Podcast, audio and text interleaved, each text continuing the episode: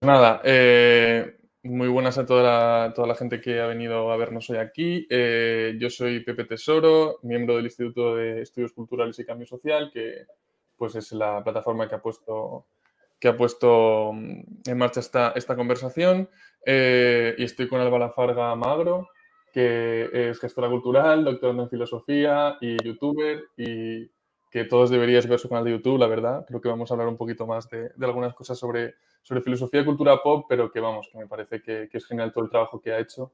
Y, y comentando precisamente sobre el contexto de, este, de, este, de esta conversación sobre nostalgia millennial y, y, un poco, no sé si Mark Fisher o, bueno, ya veremos de lo que acabamos hablando. Eh, en realidad todo surge porque, porque Alba me pidió participar en un vídeo sobre, sobre precisamente este tema, que está subido a su canal, que espero que si estáis aquí ya lo hayáis visto, que se le hace unas semanas y si no, pues que lo veáis inmediatamente, inmediatamente después.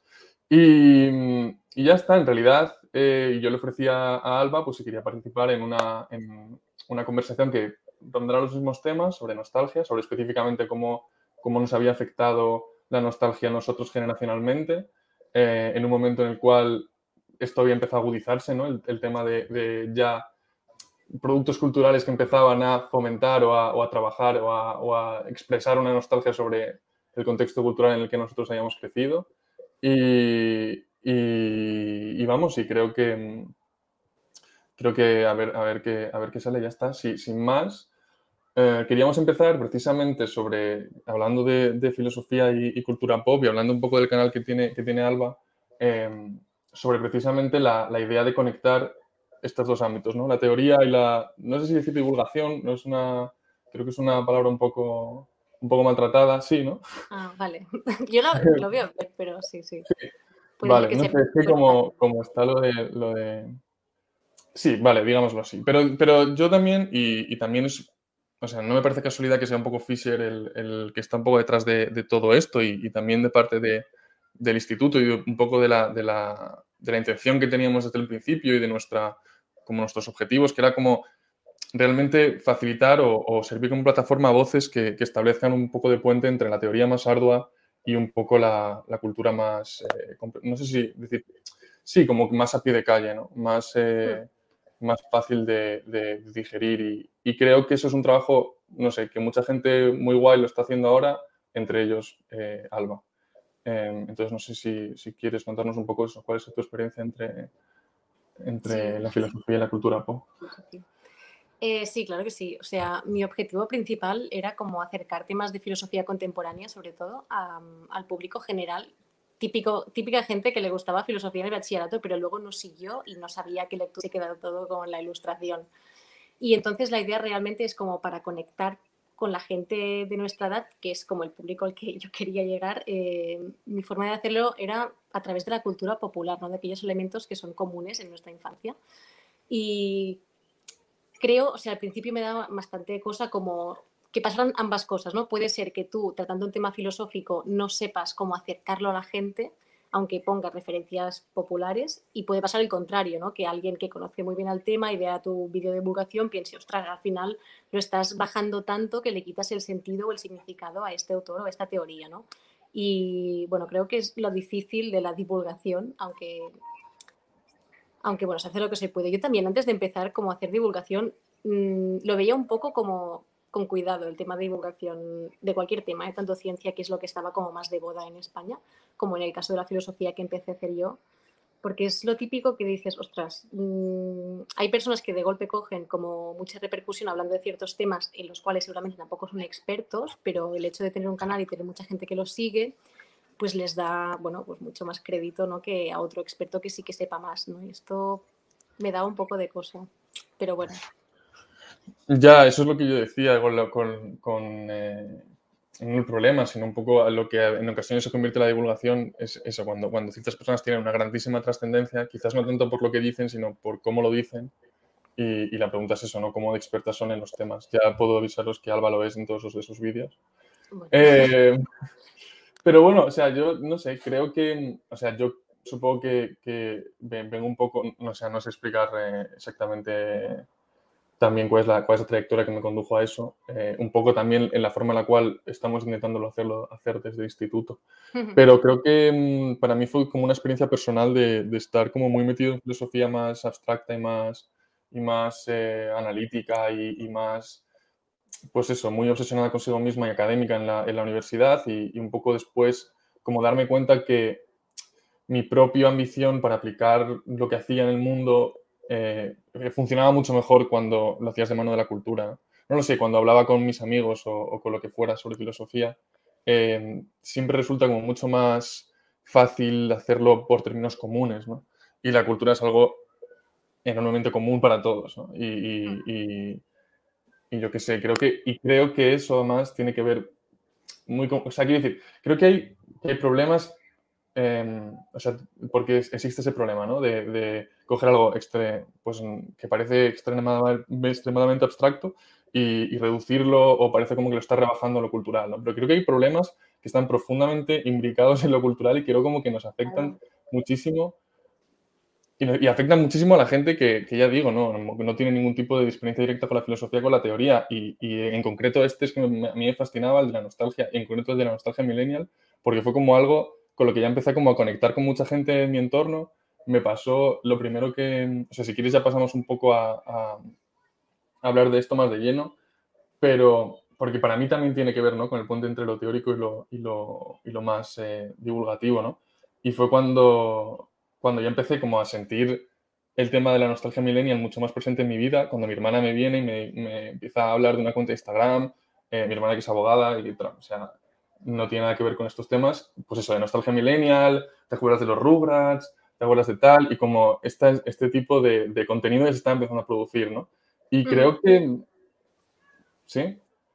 No, no, no, perdona. Pues eso, que, que, que, fue como un momento de decir, joder, es que están como, o sea, va a empezar la industria cultural por, por, por cuestiones casi que puramente de, de sí, de, de, de incentivo económico, en el sentido en el cual esto pues es fácil de vender porque es algo que recuerdas con, con gusto porque es de tu infancia y, y te, te, recuerda a tu infancia que por lo general la ves con buenos ojos. Eh, y va pues eso, a empezar a producir una forma concreta de mirar al pasado, ¿no? Y yo creo que era un poco también lo que hablábamos en el vídeo, ¿no? Que no, es, no hay una única forma de ver el pasado, no hay una única forma de nostalgia. Y yo creo que la gente, no sé, creo que, creo que la gente por lo general sí es receptiva a eso, no lo sé, a entender eh, que de alguna forma están intentando venderte, están intentando vender tu infancia, ¿sabes? Sí que hay diferentes formas de hacerlo y diferentes eh, consecuencias. Sí, súper de acuerdo. A ver, claro, yo soy muy consciente de que me están vendiendo mi infancia, pero claro, aquí estoy yo con una camiseta de los My Little Pony y con un Pikachu que me compré no hace tanto tiempo. Así que sabemos que nos están viendo la, la, nostalgia que está mercantilizada, pero aún así vamos a caer porque hay un sentimiento ahí como muy fuerte um, que, tiene muchas cosas, como decías tú, ¿no? Yo antes de, como de seguir, y para vincular un poco mi paso por la nostalgia, yo realmente había sido cero nostálgica en mi vida hasta la, pandemia, hasta el COVID, ¿no? Que era un momento como vitalmente muy bajo, el ver que no podía salir, que tampoco tenías trabajo y estar como muy atascado en cada día lo mismo. Y, y claro, es como que empecé a, a, volver como a series de mi infancia que hasta entonces había tenido un poco de como mirarlas desde lejos y decir, no, ahí, ahí no voy a volver, es que, que Sailor Moon, por favor, eh, que niñas siguen viendo aún hoy Sailor Moon, ¿no? Y tal. Y nada, fue mm, como empezar a, pensar, ostras, yo llevo toda mi vida como repudiando todo lo que es más femenino, eh, todas las series que, y como elementos más eh, de cuando yo era más pequeña, cuando, como tengo otras amigas que sí que son muy, reivindicati muy reivindicativas de lo popular y lo mainstream, y yo siempre había sido como más, eh, algo que creo es muy propio de la filosofía, como este punto un poco estirado de repudiar lo popular, que creo que viene un poco herencia de, al menos yo cuando estudié ¿no? en la escuela de Frankfurt y la crítica a la cultura de masas y pensar, no, es que esto, eh, sálvame es basura, no saliera, no sé qué, que mi madre lo mira, o sea, bueno, que, que es, y lo mira con un punto de humor, ¿no? Con, vale, aquí salen cosas que pueden que es entretenimiento, eres consciente de ello y no, no te lo tomas como tan en serio, ¿no? Y yo aún así pensaba, pero haces mal viendo, esta, viendo esto, ¿no? No tenía como la perspectiva de ver lo popular como una forma de empoderamiento o de, o sobre todo que nos una como generación para poder reaccionar hacia ciertas cosas, ¿no? Y también luego fue ver como autores más contemporáneos, ¿no? Como Simon Critchley, eh, Zizek o incluso Ernesto Castro, utilizan elementos como más populares para desarrollar sus teorías. Y esto fue como empezar a ver, el cambio de, vale, a lo mejor sí que puedo, sí que puedo um, sacar algo de ahí y nada, fue empezar a ver series de cuando era pequeña que ya estaba de lleno otra vez en la nostalgia y era como un bucle del que no podía salir. O sea, yo creo que entre en la nostalgia por la parte más, eh, lo que se llama como más depresiva o como que estás más de bajón, que entras ahí como para recuperarte o volver a tu infancia y estar solo, solo como bálsamo para estar bien, ¿sabes? Creo que empecé más por ahí. Pero ahora le, estoy encontrando como un elemento que puede ser más subversivo, ¿no? Que luego ya veremos más. Sí, a ver, no solo. Yo creo que también, o sea, yo no. O sea, que también hay como, como pues es una forma directa de relacionarte con ello en sentido de bálsamo, de terapéutico o, qué guay éramos, como éramos en ese momento. Pero también está bien como confrontación con lo que te, con lo que te conformó y lo que te, y lo que te, por así decir, te introdujo a muchas cosas, ¿no? Porque nosotros, o sea, hace poco lo hablaba con alguien, eh, no es que solo, o sea, quiero decir, el hecho de que, de que las series de anime se pusieran tan de moda en los años 90, o sea, eso, eso tiene que ver con un desarrollo de pues eso, eh, anime en los 80, cómo llega, cómo llega a, España. Em, y tiene que ver con cómo, por ejemplo, nuestra generación ha tenido relación directa con, por ejemplo, la ciencia ficción, el género especulativo, ¿no? Porque muchísima gente de nuestra generación, y yo o sea, creo que todo el mundo podemos dar testimonio de esto, que decir, entra directamente a través del anime y de la cultura japonesa y demás, ¿no? A este tipo de temas. O igual que los videojuegos, ¿no? Es como que tú lo tomas como, como como dado, ¿no? De manera más ingenua, precisamente porque eres un niño, porque estás en, esa, en ese periodo de tu, de tu desarrollo, pero eh, quiero decir, también hay una forma, pues para mí la nostalgia también ha servido para como confrontar con las formas que me han dado a mí, ¿sabes? Que me han determinado a mí, tal y como soy, o tu, o tu subjetividad, tal y como al final acabas, acabas siendo, eh, para bien y para mal, ¿no? O sea, yo no, no traigo eh, eh camisetas nostálgicas, pero tenía aquí una de, que me compré hace mil años por, bueno, en fin, eh, del, del, carnet de McLovin en Super Salidos.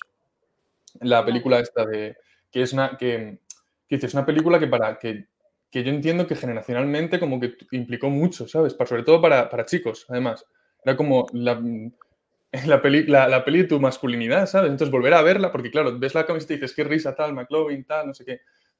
Y volver a verla es como confrontarte a eh, esta es la forma concreta con la cual nos... Y luego tiene interés, ¿sabes? Eh, contrastarla con American Pie, ¿sabes? Que fue un poco anterior y ver cómo ciertas cosas se habían cambiado, pero luego ciertas cosas que son muy bestias, ¿sabes? En plan de que... De cómo esa peli, pues eso, te... te ¿Cómo decir? No sé, te, te, te, indicaba cómo relacionarte, cómo moverte, pues eso, en el, en el mundo de la sexualidad, de la pubertad eh, y del alcohol y de las drogas, ¿no? Eh, para, quiero decir, sin, sin, ningún tipo pues, de, de necesidad de, de hacer, pues eso, un juicio extremadamente, extremadamente, negativo, porque yo creo que la peli tiene cosas que tiene, por ejemplo, interés, como ya te digo, en contraste con comedias. Yo pensaba que esto era completamente inocente eh, o lo asumía de manera completamente como natural, pero es producto de un momento histórico determinado y me ha determinado a mí como persona. Sí, sí, esto es muy fuerte. O sea, yo, claro, me ha pasado más viendo como series de anime porque yo de pequeña veía un montón de anime, sobre todo Magical Girls, era súper fan y claro, he vuelto a verlas al cabo del tiempo ahora, y era como, wow, Sailor Moon, es que cuántos elementos sexistas nos comimos, cuánto amor romántico súper fake que hay ahí, que, que es drama. O sea, tú al final ves la vida como el objetivo de tu vida es encontrar pareja y luego ya está, ¿sabes? Y esto también lo comentaba con una amiga que es como, vale, es que las series te enseñan a conseguir el chico y una vez estás con él, mm, ya está, ¿sabes? Cuando realmente es cuando empieza todo, los problemas de pareja, eh, si realmente está, tenemos que estar en relaciones monógamas, que es lo que también impera ¿no? en, nuestras sociedades. Eh, bueno, claro, te marcaban como un marco donde cómo tenían que ser las cosas y si tú te salías de ahí, pues estabas como un poco fuera de norma o te sentías como, vale, no estoy consiguiendo lo que, lo que tendría que conseguir en esta edad, ¿no? Lo que también para las chicas salió luego la respuesta de, no soy como las otras chicas, de la tía que no tiene grupo de amigas, que no se preocupa por maquillarse, y que simplemente pues está como aborrecida de la vida siempre como más estudiosa y tal, que es la típica de mmm, la, como la Kristen Stewart en Jolín, ahora me va a salir, en Crepúsculo. Ah, sí. El prototipo de la otra chica era bastante ella, ¿no? Y claro, o sea, saltas de un prototipo a otro sin que tú tengas como esquemas mentales para pensar sobre qué te estás, qué estás viendo y qué estás consumiendo, ¿no? Y ahora con perspectiva creo que es interesante como volver a verlo ahora y darte cuenta de, vale, hay cosas que a lo mejor sí que puedo salvar y hay otras que claramente soy muy consciente ahora de que estaban muy mal en aquel momento, o sea, desde nuestros ojos, evidentemente, en aquel momento, mm, no sé si mucha gente, o sea, claro, que había gente que se daba cuenta, ¿no? Pero no estaba en, lo, común, en el discurso público, digamos, creo. No, quiero decir, directamente cuando eres preadolescente o, o niño o adolescente, o sea, es normal que no, que no te cuestiones el tipo de cosas pero a la vez es, algo que te, que te, que te, que te determina muchísimo, ¿no? Claro, yo pensé eh, en, en, Skins, no sé si la viste esa. No. De adolescentes, creo que era británica. Bueno, claro, también muy heavy como las expectativas que te, te genera, ¿no? Que está hablando mucha gente ahora que suerte que hay como la serie de Sex Education en, en, Netflix que da como otros referentes y otras perspectivas de lo que es la sexualidad y, en esa edad y sobre todo como más diversidad, ¿no? Que es lo que no teníamos nosotras. Ya, yo eso lo he pensado mucho últimamente. ¿eh? O sea, creo que cada vez es más evidente, pues, cómo se empiezan a contrastar cosas de nuestra generación con las próximas, con las que vienen. Y creo que no, no quedamos muy bien. Eso es lo que quiero decir. O sea, no, sin nada. Y creo que realmente. Eh, o sea, porque hasta ahora hemos hablado mucho de nostalgia, ¿no? Y, y, la nostalgia millennial parece que es como lo que ahora está pegando, ¿no? En tanto que nos hacemos mayores nosotros somos un poco ya de la cola, supuestamente, ¿no? Porque lo generacional siempre tiene pues estas divisiones un poco extrañas. Pero hasta ahora hemos vivido como insertos a nostalgia de los Gen Xers de los años 80, de Stranger Things, de los remakes de Star Wars hasta la saciedad, de... Y ahora ya viene la nuestra, sí, sí. Claro, y ahora viene la, nuestra, la de los 90 y demás. Y, y, por otro lado, pues eso, creo que, creo que empiezas a contrastarlo con, con, un poco como la filosofía Zoomer, entre comillas, que, se, que yo veo expresada, pues, o sea, yo, por ejemplo, no, no veo Sex Education ni, en general, pero hay una cosa que, hay un nuevo género que me encanta, que son como comedias de terror Zoomer, literalmente, que están saliendo por todos lados, con, en, en Netflix y Freaky, que es esta peli de Vince Bond, y Las dos del día de tu muerte, que es como un nuevo, y, y, y me comparo y digo, pues eso, creo que nosotros no teníamos, eh, o sea, creo que los referentes han mejorado, y a lo mejor luego en el futuro Quiero decir, mejor. cosas, eso, yo creo que sí, ¿eh? yo creo seguro que en un futuro dirán, ala, lo que vimos, eh, qué mal esto, no sé qué, ¿no? Seguro que sí, habrá otras cosas. O sea, espero, vaya, que no vayamos hacia atrás.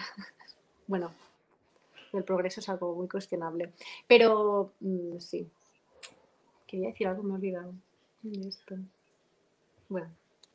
No sé, y también creo que hay algo, por lo menos, eh, no sé cómo decir que nos diferencia, o sea, creo que el contraste, a lo mejor de nuevo, ¿no? O sea, la lógica generacional es un poco la que hay que deshacerse, pero entre un poco lo, previo, la nostalgia ochentera, más Gen Xer, más de esa época, hmm. Que yo creo que era, no sé cómo explicarlo, ¿no? Pero una conciencia, pues muy del fin de la historia, del, después de la, de la URSS, de como de todo el momento neocon en Estados Unidos y de la historia se ha acabado, ahora solo va a ser capitalismo, neoliberalismo y demás, que yo creo que nos, para nosotros cambia muchísimo a partir de la crisis del 2008 y a partir, pues en general, de la, del crecimiento de la desigualdad y de, las, y de la precariedad en el, en el, mundo del trabajo, que creo que sí que nos relaciona un poco más con lo que viene. Em, por, eso, por eso yo siempre como que tuve muchas reticencias, o es algo que me, que me olía muy mal todo lo de la nostalgia ochentera, ¿no? Y, y encima porque los 80 fue como un momento especialmente turbio ideológicamente, si lo piensas, ¿no? Como sí, sí, Thatcher, Reagan, el, o sea, el, em, como un momento, pues, de, de, sí, de fin de la historia, como sensación de, de, ya ha pasado todo lo que tiene que pasar y esto es solo divertimento y, y, capitalismo grasa, ¿no? Em, sí, perdón.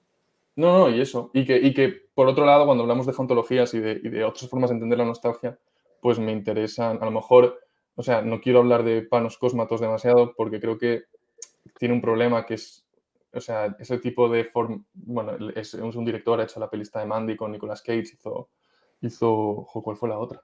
Ah, la de Beyond the Black Rainbow, que son como revisiones de esa propia nostalgia ochentera muy turbias, en plan como realmente poniendo, yo creo que sobre la mesa, pues lo turbio y lo, y lo obsceno de ese momento, em, pero a la vez yo creo que pues eso, tiene un poco lo que tiene todo cine de autor, que es un poco inaccesible y, y a veces demasiado pues, pretencioso directamente. Mm. Eh, pero no te, he cortado, ¿qué ibas a decir? No, no. Yo pensaba que la nostalgia que, o sea, la que vivimos nosotros ahora creo que está muy marcada por el momento de precariedad laboral y de cero de expectativas que tenemos, ¿no? Algo que creo que conecta mucho con lo que decía Mark Fisher de que no hay, no, no, hay expectativas de futuro, no, y nos, nos, encontramos bastante en esto. Yo creo que entonces vivimos la nostalgia, por un lado, ¿no? Poco más por la parte esta como de que no hay expectativas, por lo que te vuelves a la infancia en un momento en el que estabas bien y todo, pues todo iba perfecto, porque si piensas como en futuros utopías, todo está como muy negro. Luego también estamos en un momento de cambio climático en que si miras utopías de ecología y caes con Antonio Turiel, piensas, vale, pues va a venir el apocalipsis y se va a acabar el mundo, por lo que, pues nada, no vamos a tener hijos, no vale la pena. Y creo que está, bueno, está en un momento, creo que es bastante distinto por esto, ¿no? Y, y a la vez, eh, este tipo de nostalgia me parece, o al principio me parecía, como que nos en vez de unirnos o como crear un sentimiento de pertenencia a estos elementos, como que nos alineaba, un, alienaba un poco y como nos hacía sentir solos ¿no? en, el estar mal, porque el ideal que teníamos de lo que hay que conseguir en la vida, pues es el, tienes que conseguir éxito y tienes que hacerlo por tu, por tu propia cuenta, ¿sabes? Porque es el hombre que se hace a sí mismo, la persona autónoma, autosuficiente, cuando realmente este es un relato súper falso porque todo el mundo depende de soportes, eh, tanto físicos como de otras personas que te, que te permiten tanto vivir como que puedas estudiar, como que puedas al final eh, acceder a un trabajo, a una casa digna, ¿no? Y al no tener todo esto como cubierto, mm, pues nos genera bastante frustración, creo. Ya hablando de esto, y esto lo tengo que, mencionar por, por, Abraham, que es un chico del instituto, tenía que hablar de la peli de, Digimon, ¿vale? Que se estrenó el año pasado, porque me parece además que conecta mucho con lo que dices de, de la sensación de no hay futuro, eh, no hay futuro laboral, todo es como colapso y demás. Y la peli, que sí, que es una peli de Digimon en 2020 con la primera generación de Digimon, claramente orientada a la nostalgia, pero a la vez eh, es como un cierre de, toda la saga y de toda... O sea, yo nunca fui especialmente fan, pero vamos, reconozco perfectamente los dibujos porque los veía de, niño y, es lo típico que no te puedes haber visto, pero, pero lo has visto, ¿no? Eh, porque, está, porque permeaba en, tu cultura. Y, no, no, voy a spoiler la peli, ¿no? Pero es muy interesante cómo eh, bueno, voy a esperar un poquito, ya está. Eh, sí, eh, cómo precisamente plantea el problema de, de, regresar a, lo, a, la infancia o de, o pues, separarte de ese, de ese referente de la infancia, que es en concreto en la, en la peli los propios Digimon, como la persona que está obsesionada con mantenerse en su infancia, esto me, esto me, me tocó lo personal, ese es el villano que es un académico, o sea, una persona que es eh, pues eso, eh, completamente obsesionada con la, con la, interpretación completa de, o, el análisis completo de, los Digimon, es la, esa persona que está como más reticente al abandono de esto. Y a la vez es como ese, ese discurso de abandonar los referentes de la infancia para entrar eh, en el trabajo, en plan, en el mercado laboral, en el, un poco la vida adulta, ¿no? Y como, como dices, en plan, en gran parte se nos ha negado esa vida adulta o se nos ha negado ese, es, hay como un cortocircuito ahí, ¿sabes? de de regresas a la infancia, no solo porque te resulta más cómoda y, porque el futuro se plantea tan mal, sino porque a la vez pues no hay un, o sea, parece como que no estás, no estás abriendo camino en ese futuro, ¿no? Hmm, no hay expectativas. Exacto. Y yo me, yo me noto, o sea, nostálgico de cosas que no me, o sea, pues eso, que no, que no te esperas o últimamente es, algo también sobre lo, sobre lo que escribí en, aquel artículo de Slack, ¿no? Sobre el Internet antes de, o sea, hmm. yo me noto como, como nostálgico del Vine o de, o de ese momento en que YouTube eran vídeos mm, random, virales, sí, mm, y luego, llegó, luego llega como, o sea, que, que, es algo que parece, hoy en día como que parece mm, que ya está aquí siempre, ¿no? Pero todo el nivel increíble de producción de los youtubers, de, las, de, todo como que fue convirtiendo YouTube, fue convirtiendo la red completamente en cosas que no, que no, en el previo aquí hablamos, como dirigir la nostalgia hacia algo mejor, hacia algo peor, pero precisamente eh, pues utilizando ese tipo de, ese tipo de añoranza por, por, un Internet que era diferente, que no estaba coaptado por el, pues eso, el mejor nivel de producción, al final obtiene las mejores visitas, el, algoritmo va, va, a beneficiar a quien, ¿sabes? Hmm. Em, sino que, pues eso, para, para, señalar que había un Internet diferente, ¿no? Que toda esta sensación como de completa alineación con, con las redes sociales porque solo se premia pues, lo más tóxico, lo más... Pues es, quiero decir, que no era necesariamente así la forma en la cual tenía que haber ocurrido, ¿no? Que a veces es como muy difícil de imaginar, ¿no? Que, las cosas habían sido diferentes y podrían haber sido diferentes. Sí. Sí, sí, pero estamos en un capitalismo de plataforma. sí, yo tengo bastante contradicción con esto porque al final cuelgo vídeos en YouTube, que es una plataforma mm, privada que cambia las normas cuando le da la gana y aunque tú no quieras monetizar tus vídeos, pues YouTube si quiere te va a poner un anuncio allí tú no vas a ver mm, ningún dinero porque no tienes suficientes visualizaciones ni seguidores, ¿no? Y bueno, pero es, como la, la, reticencia a no estar en lo mainstream y al mismo tiempo tener que estar porque si no solo va a ganar un discurso, ¿no? Entonces...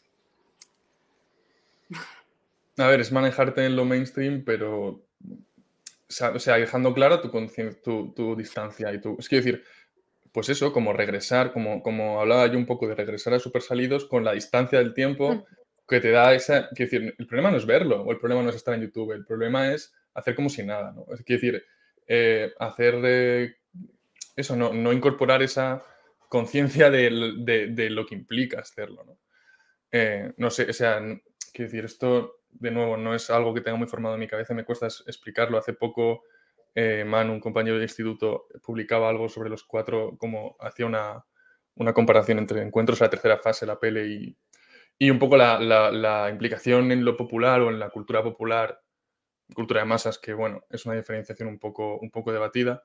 Em, y hablaba de lo que tú hablabas, ¿no? De primero odio lo mainstream, odio lo popular, porque significa eso, em, pues estás, eh, tú eres el cultureta o estás como con la filosofía y, te parece que el reggaetón es lo peor, Salvame es lo peor, em, YouTube es lo peor, ¿no? O lo que sea.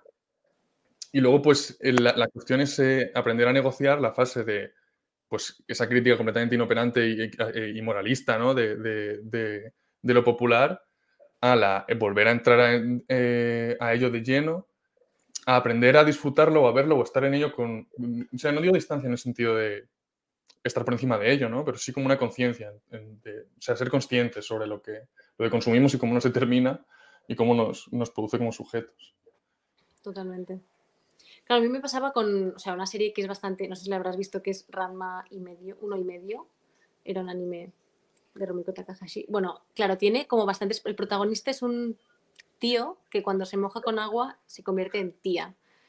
Entonces, claro, es como que aprovechaban en los momentos en los que él se convertía en mujer para hacer como todo de bromas sexuales ah, sobre sus pechos, sobre su aspecto. Era como que la sexualizaban un montón por el hecho de, bueno, es que realmente no es una mujer porque solamente es cuando se convierte con el agua, o sea, él no es una mujer, ¿sabes? Y era como, wow, es que es súper sexista cómo utilizan este elemento que podía ser interesante de explotar de otra forma, ¿no? Hoy en día dirías, hostia, pues mira, es una persona que podrías considerar en el espectro de no se define en un, en un género u otro, ¿no? Y, y, no, y no iba así, ¿no?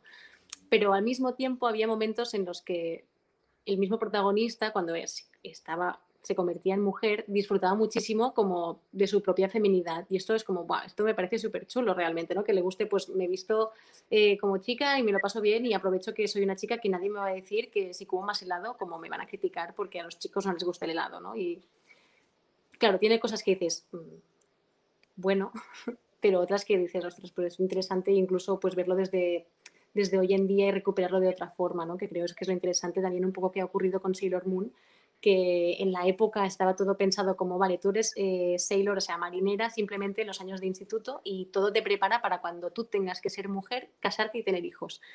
Y esto, claro, nosotros no lo percibíamos así, ¿no? Es más, en Occidente lo que recibíamos era más la, la idea de, bueno, de personajes que eran gender fluid, de mm, relaciones lésbicas incluso en dos, en dos, de las protagonistas, ¿no? Entonces había cosas que hoy en día son abrazadas por el colectivo LGTBIQ+, y, y que aún se celebran hoy, ¿no? Y bueno, que creo que es interesante como recuperar cosas y al mismo tiempo ser consciente de que había una romanticización, un, un amor romántico pues muy tóxico y... Pero sí, como dices, ¿no? al final es lo que te hace como su tejeto y como ser capaz de recuperar ciertos elementos, mmm, creo que lo hace interesante. Sí, o sea, eh, primero decir que, con esas cuestiones, eso, como lo que hemos dicho antes, ¿no? Creo que hoy en día se ha avanzado mucho, ¿sabes?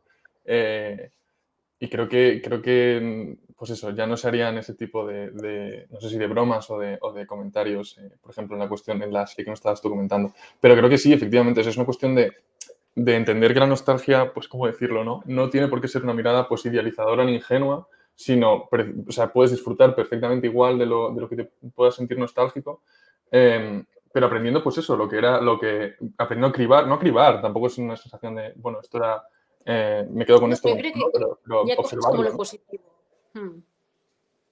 Sí, apropiarte de lo que, de lo que, mm, de lo que te apetezca, ¿no? De lo que creas que, que te puede funcionar o que, o que funciona, ¿no? Porque yo creo que lo hace. Y, y tú te decías el ejemplo de Sailor Moon, que tienes un vídeo muy chulo, por cierto, que lo voy a recomendar, ¿vale? Que lo vean sobre Sailor Moon. Eh, y a mí me sorprende mucho SREC. O sea, el, el cómo el SREC se ha convertido en, en, eh, una, una, mm, una, celebridad memética, ¿sabes? Es como, eh, eh, pues eso, una lógica que no existía en su contexto de producción, que eran los memes, y de pronto, pues, por algún motivo, em, se ha convertido eso en una especie como de, como de, como de protagonista de, pues eso, de cientos de memes de, de miles de estilos. Y luego hay cosas súper, súper curiosas. Hay como muchísimos vídeos en YouTube, no sé si a lo mejor esto es muy friki, pero en plan es rec, pero cada vez que dices rec va al doble la peli de largo, eh, de, rápido. Es rec, pero cada paso que da va al doble de la peli de rápido. Es rec, pero sin este... O sea, hay como, te lo juro, como miles, miles, y miles de versiones de la peli de Shrek, pero con modificaciones. Y, que y luego además eh, te hay un interés ahí de, de rollo trabajo no remunerado, en plan, porque siempre tenemos como la conciencia de la, la idea de que, de que, la gente solo trabaja por dinero. La, o sea, la gente se echa un curro en esas cosas completamente. Y luego vídeos que tampoco tienen ninguna repercusión, ¿no? Pero me interesa muchísimo esa como vida que ha tenido SREC en, el, en internet. Yo creo que, que porque la peli original es muy buena y, y, mm. creo que es una muy buena intención, muy buena intuición, perdón, eh, de regresar esa peli, aunque también tiene sus, sus problemas y sus, y sus eh, cuestiones, pero aparte como de tener un, un, digo, ¿no? un comentario sobre género y sobre relación y sobre imagen, sobre autoimagen, que era muy interesante en ese momento, a mí lo que especialmente me interesa es que, bueno, si quien, quien sepa más un poco la historia, es Rec lo crea eh, un tipo que lo echan de Disney y, y, la peli hay como una sátira brutal a, el tipo este que está como cogiendo... Eh, em, ahí no me sale, pues eso, protagonistas de, Ah, sí, como de, cuentos de hadas, personajes fantásticos, para meterlos en su parque temático, ¿no? O sea, literalmente lo que hizo Disney, eh, encima con todas las, toda la hipocresía que hay dentro, pues la, mano que mete Disney en tema del dominio público y demás, ¿no? Eh, y en un momento como es ahora, donde Disney se está agrandando a una velocidad mal y, está como ya dando miedo y, todo el tema de de cómo la pandemia ha cambiado el, enfoque hacia los servicios de streaming y lo que está suponiendo para... Bueno, quiero decir que me, parece como muy interesante entender esa, esa crítica a la, homogenización de la cultura y a la, a la, mercantilización de la cultura popular constante, ¿no? que me da, me da, un poco la sensación que, que, es un poco esa idea de la disneyficación, ¿no? De, de, absorberlo todo y meterlo todo bajo ese mismo tono de parque temático y, y mercantilización. Tal cual. Si estaba pensando ahora también que hay un tema de la nostalgia que no hemos hablado y que a lo mejor está bien mencionar, ¿no? que es el, punto así como más nacionalista del enaltecer eh, un pasado mítico que a lo mejor es falso, que simplemente lo recreas como para crear este sentimiento de pertenencia a un colectivo, a una nación. Y nada, es como un elemento que se ha utilizado a lo largo de, tampoco de toda la historia, pero sí que es de que existen los nacional, eh, la nación, los nacionalismos, ¿no? Y nada, creo que es, es, un caso muy claro aquí en España, también en Cataluña, pero... Claro, o sea, sí, y en ese caso incluso pues nuestras experiencias serán mucho más, o sea, serán más diferentes, pero es verdad, ¿no? Que ahora está todo el debate en torno a la, a la, nostalgia por un pasado que fue más o menos mejor, pero lo que, o sea, lo que nos unió en realidad cuando empezamos a hablar de nostalgia millennial y lo que hablamos ahora es nostalgia por un contexto cultural eh, que era pues eso, el de las series de anime o los videojuegos o, toda esa, todo ese mejunje cultural de finales de los 90, principios de los 2000, que en, mm. que en, gran parte estaba como muy internacionalizado, no sé cómo decirlo, ¿no? O sea, quiero decir que, que muchas veces como que se utiliza la nostalgia o se, o se, o se lleva por ese camino, ¿no? De la, del nacionalismo de la, o de la creación de comunidad excluyente, pero a la vez eh, yo creo que somos productos, o al menos yo me siento como de una cultura muy infiltrada por el... Para, mí no para... O sea, es pues eso, eh, japonesa y, estadounidense en nuestro caso, de las, de, y, y, como un poco desconectado de alguno de estos temas, ¿no? Es decir, de, de pues eso, si se vivía mejor o peor antes en España, pues es que Sí, yo creo que es un discurso más de gente de unos cuantos años más, pero bueno, creo que está en el aire igualmente. No, pero o sea, que, también está ahí, quiero decir, que, la nostalgia no siempre es sobre tu pasado literal, sino también sobre pasado que no tuviste. Eh, o sobre precisamente la creación de, una, de, una, idea de nación ficticia en el sentido de que nuestro panorama cultural era, es otra cosa, ¿sabes? Que no es exclusivamente en español. Hmm.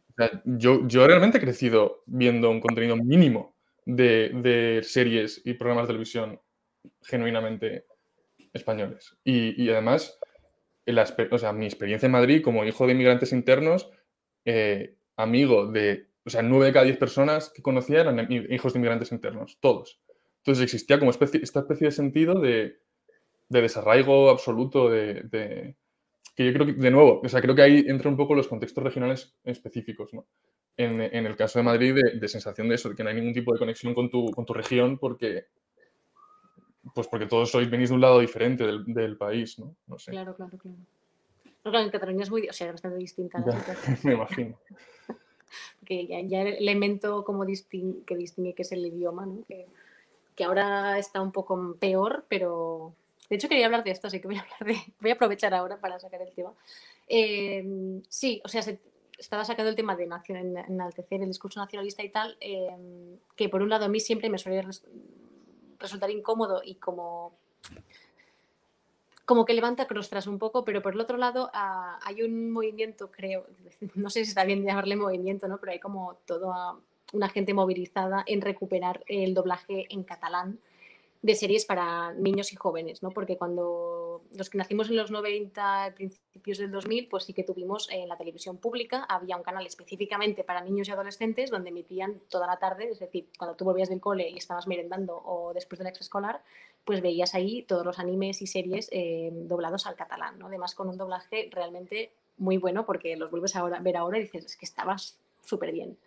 Y es como que este, este canal, eh, no el de niños, pero sí el de adolescentes, lo cancelaron, lo que ha dejado como toda una generación de adolescentes huérfanos de contenido en catalán para su edad como de calidad, ¿no? Entonces eso también ha irrumpido un momento en las grandes plataformas, de que la gente empieza a ver a youtubers.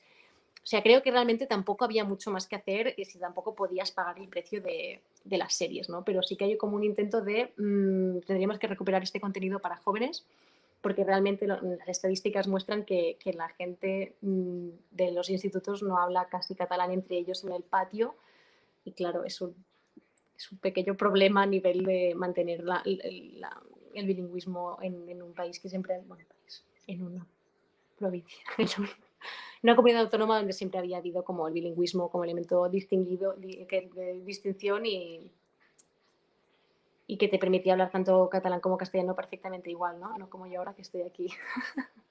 no, no, que se me olvida. Pero bueno, creo que es pues interesante como destacarlo. Ya, pero el ejemplo me, a mí el ejemplo me parece especialmente interesante porque, eh, porque, o sea, no lo sé de nuevo, yo, yo no es mi contexto eh, nacional, pero, em, o sea, quiero decir, yo le encuentro una diferencia a eso, a, yo que sé, intentar como como eh, arraigar tu nación en... Claro, Se, lo, encuentro súper diferente. claro, porque... sí, porque, catalán y de hecho lo apoyo mucho, sí. Porque tiene algo que ver eh, directamente con, una experiencia vivida de un momento cultural concreto a partir de productos culturales que, eran, pues eso, de otros países. Lo que pasa es que el doblaje era en concreto en catalán. Sí, sí, es como coger estos elementos de la cultura popular que todo el mundo tiene en mente, porque al final son las series estas de Bola de Dragon, eh, Dragon Ball, Sailor Moon, eh, Sakura, mm, no sé, te puedo decir muchas más, pero Slam Dunk, Fujiri Yugi, pero a lo mejor no te suenan.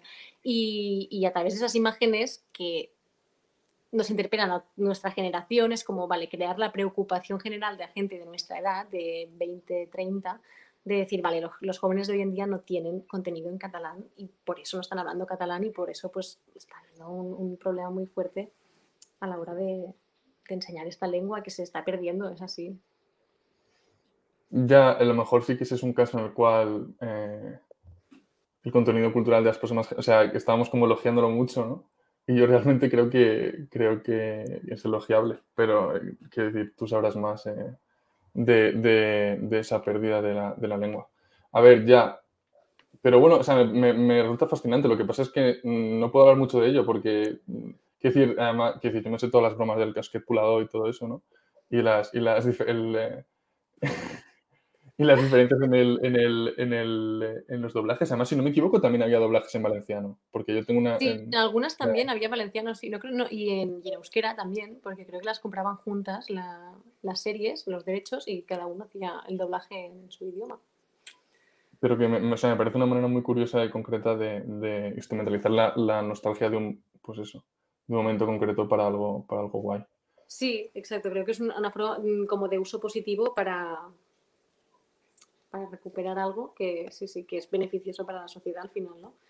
Que si comentábamos antes también, ¿no? Que hay como muchas cuentas eh, de memes de activismo que precisamente utilizan estos mismos elementos para difundir mensajes de activismo o de que tanto te hablan de relaciones tóxicas como te critican el sistema individualista y de competitividad, ¿no? Proyectos como mmm, Proyecto Una eh, Policía del Afecto, Derribos y Construcciones, Flor Cepam y muchos otros que están haciendo un trabajazo ahí desde el meme, que realmente es lo que se hace como viral. O sea, me parece como una idea eh, muy brillante ¿no? de, difundir mensaje esa.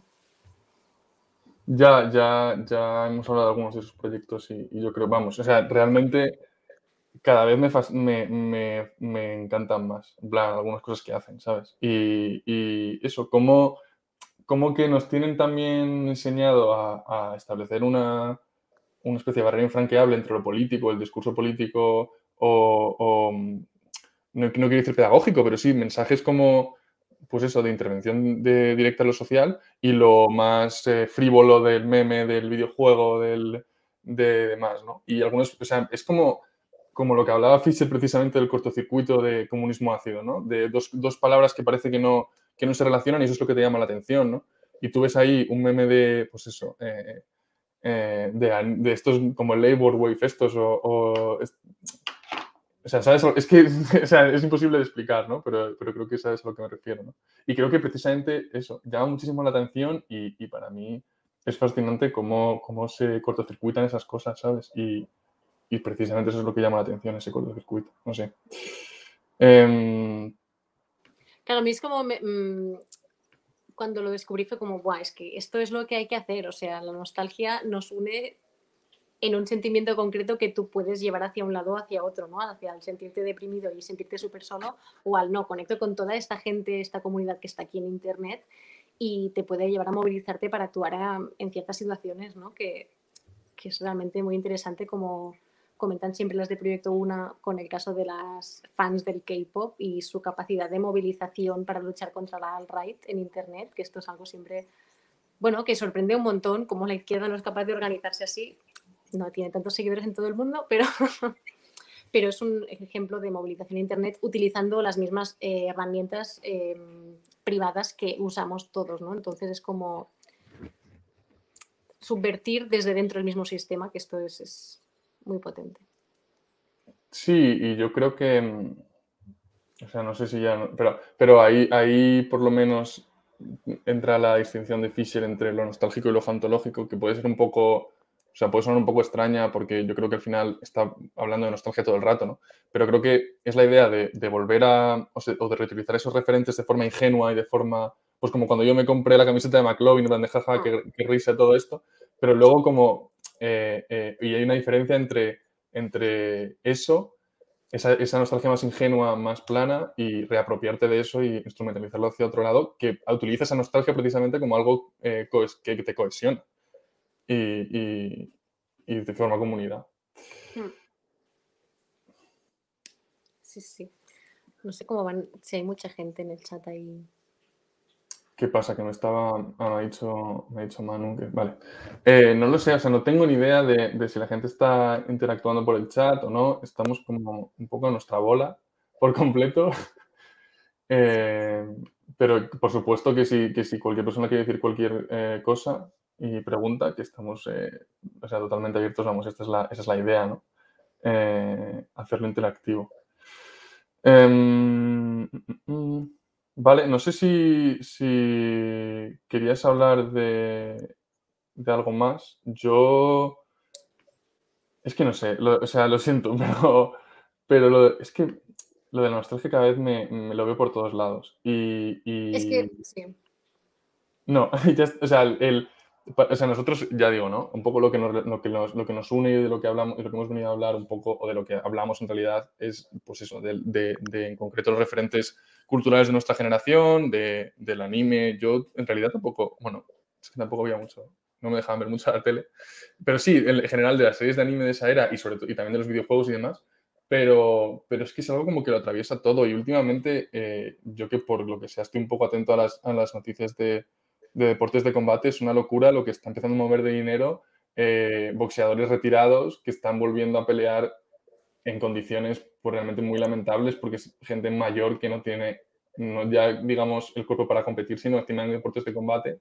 Y ahí estás como ya poniendo en peligro la salud de gente que ya digo no tiene ningún tipo de, de, de razón para estar ahí. Y todo en realidad está o sea pura nostalgia pura y dura nostalgia claro, es que esto me hace pensar un montón en una peli de hace muchos años, pero muchos, eh, que se llamaba Tú la letra y yo la música. Creo que es de las últimas pelis que Hugh Grant hizo ya en plan como una persona bien con buena prensa en, entre el público y con Drew Barrymore. Y justamente era esto, ¿no? O sea, él era una vieja gloria del rock que de golpe mm, no tenía dinero, necesitaba volver a cantar y la salida era entrar en un programa mm, donde ganando en, en el boxeo, al final el ganador cantaba una canción, ¿no?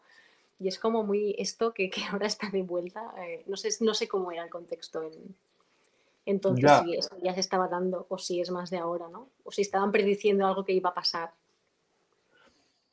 Ya, o sea, no sé, al final creo que el capitalismo busca formas de generar beneficio constantemente. Y, pero bueno, esto también, quiero decir, también pasaba con, o sea, siempre ha pasado con los grupos de música, ¿no? Cuando se juntan, cuando necesitan pasta. O sea, y, y al final ves, eh, pues yo quisiera, a mí me cuesta porque, porque por un lado dices, qué guay que Red Hot Chili Peppers va a sacar un disco, ¿no? Y que está John Frusciante otra vez en el grupo. Pero luego los ves y dices, tío, es que ya, o tenéis 60 años, ¿sabes? En plan, qué guay que sigas teniendo toda esta energía y toda esta creatividad, pero por otro lado no puedes dejar de, de, ser consciente de que no es la misma, decir, no es el mismo grupo que hace 20, 30 años, ¿no? Eh, y hay como yo creo que una, una necesidad constante, pues eso, de, de, volver a los mismos referentes, de que los, pues eso, nuevo disco de tu grupo de toda la vida, eh, un nuevo reboot, secuela, remake eh, de la franquicia de toda la vida. No sé. Hmm. Claro, a mí o siempre me parece curioso porque es como el, querer reflotar y volver a ser relevante y al mismo tiempo em, como esto creo que no genera ningún tapón para nuevas generaciones para aparecer y destacar, ¿no? O aparecer en el espacio público como algo nuevo. Entonces creo que es más el intento este, ¿no? De las viejas glorias de mm, mantenerse que no tanto de que sea un tapón, que muchas veces se habla, ¿no? Como de generación tapón, que no dejan, yo que sé, presentaros de la de, televisión, que no dejan sitio a nuevas generaciones para que pues hagan su trabajo, digamos. Y creo que el, la parte como negativa o al mismo tiempo como positiva, ¿no? de que la aparición de nuevas, plataformas ha permitido que haya más gente que pueda trabajar en esto, al mismo tiempo que también más precarizado, por lo que, bueno, hay que ir con cuidado, ¿no? Pero... Sí, a ver, a, mí eso es otra cosa, por ejemplo, que no acabo de, no sé si, o sea, que, que no me parece un argumento, ¿no? Decir, pensar, decir que la nostalgia funciona como un tapón generacional, en el sentido de que, o sea, mucho pero es un, un tapón generacional en plan en lo laboral, quiero decir, o sea, yo he, sufrido el tapón generacional no por la cultura, quiero decir, sí, a veces un poco te mosquea que, que o, pues eso, hay, hay, momentos que dices, hay como una especie como de exceso de nostalgia ochentera un poco heavy, pero quiero decir, en lo personal te afecta mucho más que hay un tapón generacional en lo material, en plan de que, eh, pues eso, en, hay una gran desigualdad de, eh, económica, ¿sabes? Más que nada. Y creo que, como dices, que, que, se está no solo diversificando muchísimo las plataformas para, para generar contenido, sino eh, también la audiencia, al fin y al cabo. Es decir, vivimos en un mundo en el cual cada vez la audiencia está más diversificada y hay 800 series para un perfil, ¿sabes? Una, cada serie para un perfil concreto de consumidor. Que es otra cosa que a mí también me asusta mucho cuando veo, o sea, cuando salió la serie de Loki pensé, tío, es que, o sea, esta serie está como hecha para mí. En plan, digo, son, son todos mis gustos condensados en una cosa, ¿sabes? Y luego dices, Sí, y, encima... Sí, sí, Marvel está muy fuera hasta que llegó, o sea, Loki era como mi personaje sin saber por qué y de golpe la serie digo, ya está, ya está dentro del universo Marvel porque han hecho esta serie. Sí, o, estás, pues eso, eh, ves unas cuantas pelis de Marvel que te resultan menos aburridas, pero luego sacan la que te, ¿sabes? En plan, la que está como orientada o, y pasa pues eso, cada vez, cada fin de semana estrenan tres o cuatro series nuevas y demás, y es que, quiere decir, casi que el algoritmo te predice, ¿no? Ya, yo creo que, o sea, hay como todo un elemento hacia lo que es el algoritmo, la, coger nuestros datos y tal, como que muy alarmista o muy crítico, pero al mismo tiempo es como, mm, o sea, lo entiendes que hagan esto porque quieren venderte eh, cualquier cosa y al final hacen series en función de lo que te ha gustado y los personajes que han sido más populares, que pues con estos elementos hacen una serie, ¿no? Y eso creo que lo hace Netflix, me parece.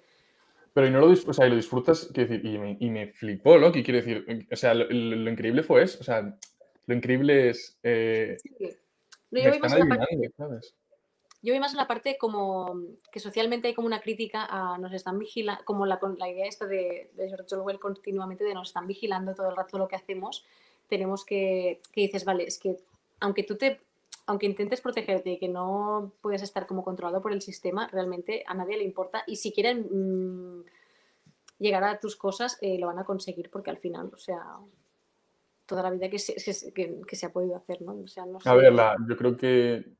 O sea, no sé hasta qué punto el o sea, tengo dudas, ¿eh? pero no sé hasta qué punto todo el alarmismo por la por la protección de datos personales de, de consumo en Internet y televisión, ¿eh? no, tanto hacia otras cosas. Eh o sea, para mí, para mí, o la forma que yo tengo de ver ese debate, eh, o sea, por supuesto que no es una cuestión de mm, eh, van a ver mi, o sea, tengo más o menos privacidad, porque como dices, eso, también es igual. La cuestión es, o sea, para mí el debate está en que eso se está convirtiendo en la materia prima de estas empresas, en, plan, en, su, en su forma de generar beneficio, y que al final es lo que tú estás vendiendo Hmm. Cuando estás, te haces Facebook, te haces Twitter, te haces, o sea, en el fondo, la forma que tienes de sacar beneficios esa empresa o YouTube es de tus datos. Entonces, la hmm. cuestión es, eh, pues eso, quiere decir que primero que seas la conciencia en torno a ese, a ese contrato y saber, pues, que, quiere decir, que de alguna forma están extrayendo algo de ti eh, que es en teoría tu, o sea, no, sé si propiedad, pero si es tu, tu eh, pues eso, que es el beneficio que estás sacando de algo tuyo en teoría. Sí, sí, sí, sí lo que te pueden vender, sí, sí. Sí, y no digamos ya sin, sin, o sea, sin que haya, que sé, eh, eh, propiedad colectiva de datos o lo que sea, sino sin que la gente en realidad, yo creo que tenga la, conciencia general de que esto es lo que ocurre, ¿sabes? De que están, eh, o no lo sé. Es que no lo sé, o sea, claro, yo vengo de un momento en el que me he comido como mucho discurso alarmista acerca de esto, entonces terminé como, bueno, mm, ya. quitar o sea, esas cosas que, pero claro, no sé, o sea, tendría que trabajarlo más, pero es como que no sé si hay que ser tan... No sé si en el chat alguien quiere decir algo sobre eso, a lo mejor. People is not commenting. No. Oye, o sea, ¿quieres que mm, se te... Alba? Bueno, Alba ha desaparecido. No sé si, si yo he desaparecido o ha sido Alba. Em, pero bueno, no teníamos preparado algo para interactuar con toda la gente y no sé si va a ser posible. Pero bueno, mientras tanto, pues estamos aquí. Ah, Hola. ¿eh? Hola. Perdón. Eh, creo, que, creo que has caído durante un segundo, ¿no? Vale. Ah. Merda, qué fe. Ahí. ¿Estás? Que. Mm, ¿Quieres que.? ¿Quieres que.? Yo no. ¿Eh? o sea, tú no me oyes. ¿O si me oyes? No, no parece que me oigas. No me da sensación. Y no sé si se nos oye a los dos o no.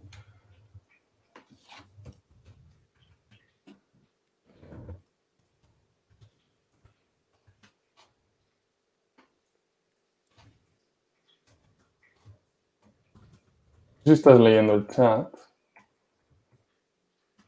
pero creo que no nos oímos uno al otro.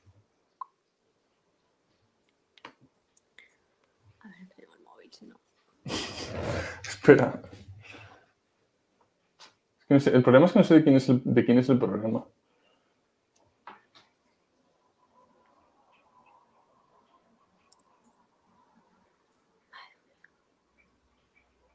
Hola. Yo te oigo, yo te oigo. Yo te oigo y me da la sensación de que se te oye en directo.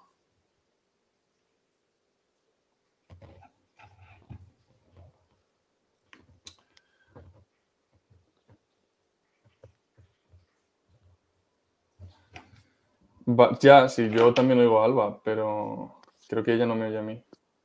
Ostras. No sé si...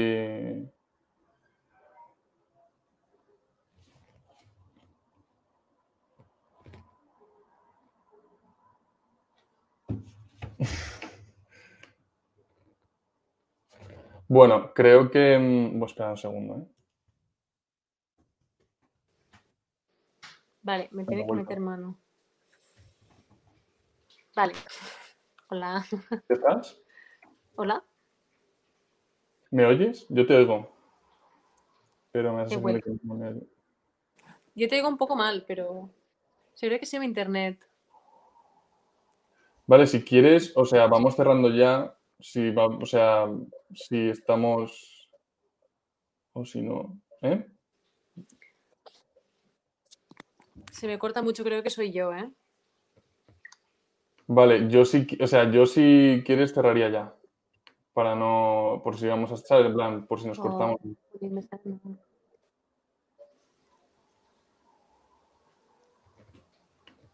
Pero.